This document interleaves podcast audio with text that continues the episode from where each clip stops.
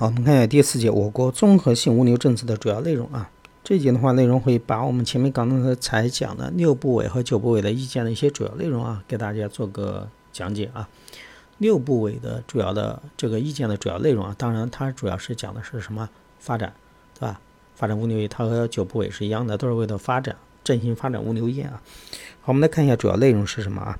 我们把它关键词找出来就可以。第一个是积极培育现代物流服务市场，比如说第三方的物流啊，对吧？这一块的什么建立啊？要知道这一个时间的一个什么背景啊？因为六部委的话，时间是比较什么早的啊？是二零零一年左右啊。九部委的话是二零零四年。其实当时的一个情况，物流业的发展没有那么就是没那么繁荣啊，不像现在啊，整个物流的整个物流市场的水平啊。大家其实都知道了，对吧？包括你现在是发快递呀，对吧？去大件的物流啊，包括什么搬家呀，这个物流服务市场已经什么建立完善了啊。好，第二个是努力营造现代物流发展的一个宏观的一个什么大的一个环境啊，比如说一些市场的环境呢，啊，比如说一些进入啊，对吧？竞争呐等等机制啊。第三个，继续加强物流基础设施的什么规划建设，这个和我们前面讲发达国家发展的一个什么？就是发展的一个特点，对吧？相对应，对吧？你要做这一块的话，肯定要加快这个基础设施的什么建设啊，道路运输啊，水道管网啊，对吧？包括什么口岸啊等建设啊。第四个，信息技术加快什么标准化的建设，这个和前面在讲发达国家的时候正好对应的啊。第五个，加快对外开放的步伐，学习和借鉴国际的先进的什么经验啊。第六个，加强人才的培养。当时零一年的时候，因为缺人才啊，促进产学研结合。最后一个是继续深入研究探索，然后不断适应现代物流业的发展的什么新的需要。因为当时物流业的快速发展啊，这那些新的需要要做出一些什么修，就是修订啊。这个时候正好是三年以后，就是推出了一个九部委的一个主要的什么意见啊，其实也是体现在前面的。在整个物流业的大的环境发生改变的时候，这个具体内容也有所改变或者是完善啊。比如说，第一个是营造有利于现代物流业发展的良好环境，这个前面也讲环境啊。当然，它讲的具体的方面有什么呢？比如说有调整管理的方式，对吧？调整的管理的方式，以前有什么审批，现在改成了一些什么注册啊。然后后面还有什么那个改革一些什么货运代理的一些什么。制度，然后还有一些税收啊，比如说物流企业的税收，对吧？把这个税收的基征的一个基础进行调整，然后允许符合条件的物流企业统一缴纳什么所得税，还有整顿整个市场的什么秩序，加强收费管理啊啊，比如说一些对于物流运输啊，特别物流运输业的啊一些什么费用，对吧？以前的话有些乱收费，要进行相应的一些什么整顿啊。好，这是讲的良好的环境。然后后面一个啊，讲了具体的措施，促进现代物流业的发展。它比九六部委的意见更加的什么具体了啊，更加的具体。主要是讲的有什么呢？比如说啊，鼓励工商企业逐步将有些的业务给它分离出来，对吧？呃，把就是让它交给具体的什么专业的物流公司去做。像我们国家很多的大的企业以前都是自己的啊，有物流的部门，拓展拓宽的融资渠道，给物流部门相应的融资啊，包括现在。现在有供应链金融了，那时候还没有，但是给它相应的一些支持。第三个，推进物流市场的对外开放。第四个，工商企业优化物流的管理，把它从啊，就是相应的物流的一些管理的东西分离出来，交给专业的公司去做，进行外包，知道吧？还有就是区域性的一个物流中心的一些建设，保一些保税中心呢，一些那个国家呀、地区级的大型的一些物流中心的建设啊。第六个，针对于海关的简化通关程序；第七个，优化城市配送车辆的一些什么管理啊？不是说啊全部禁止，因为大家都知道，比如说你一些那个市区里面，它有些面包车还是要进来，它不进来的话，你的货物怎么能够送得到？当然你们都想啊，我拿快递的时候快，但你要知道这些车辆要进来也是比较麻烦的啊，所以说要优化城市配送车辆的一个交通管理啊。好，这是讲的第二个具体的政策，你们可以对照书上去看。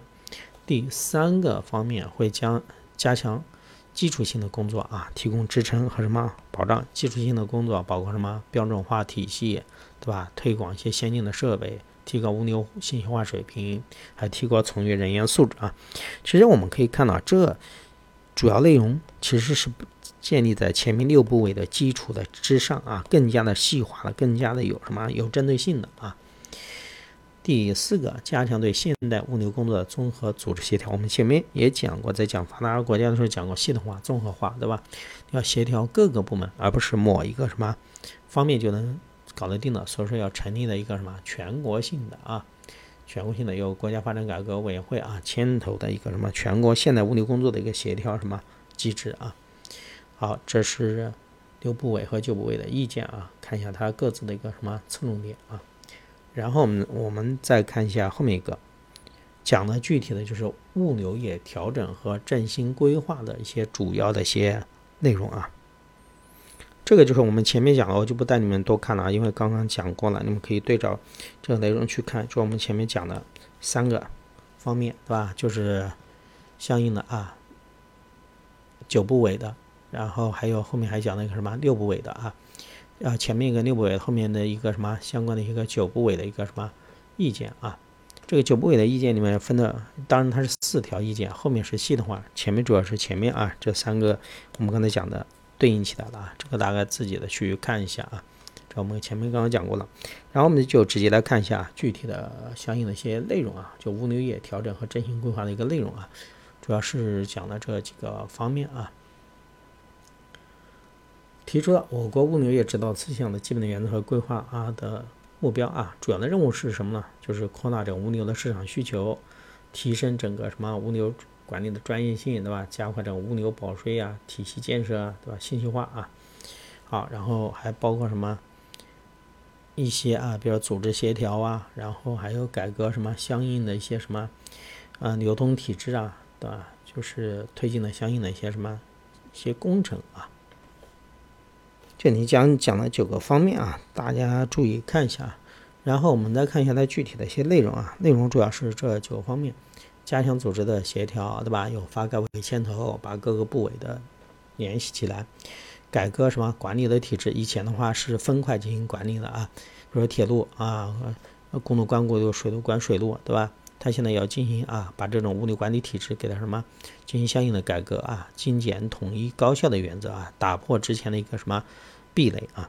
第三个，完善物流政策的一个法规的什么体系啊，就是解决一些也有些立法有没有跟上，对吧？相应的这些内容啊，要不要什么更新啊？不然的话，有一些出现一些问题的话，没有解决的一个什么依据啊，所以要完善物流的法律法规体系，促进着物流业的健康的发展。第四个，制定落实专项什么规划啊？比如哪些专项，煤炭啊、粮食啊、能源呢、物流园区啊这些具体的规划啊，就是专项的规划。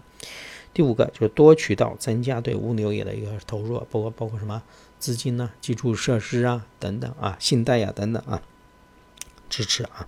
第六个，完善统计指标的一个体系，因为要了解一个物流业的发展啊，肯定要了解详细的一些指标。那你这些指标怎么制定？怎么做？怎么去统计，对吧？怎么去反映？比如说啊，包括我们国家报后来搞了一个采购经理人的指数，也是这样的啊。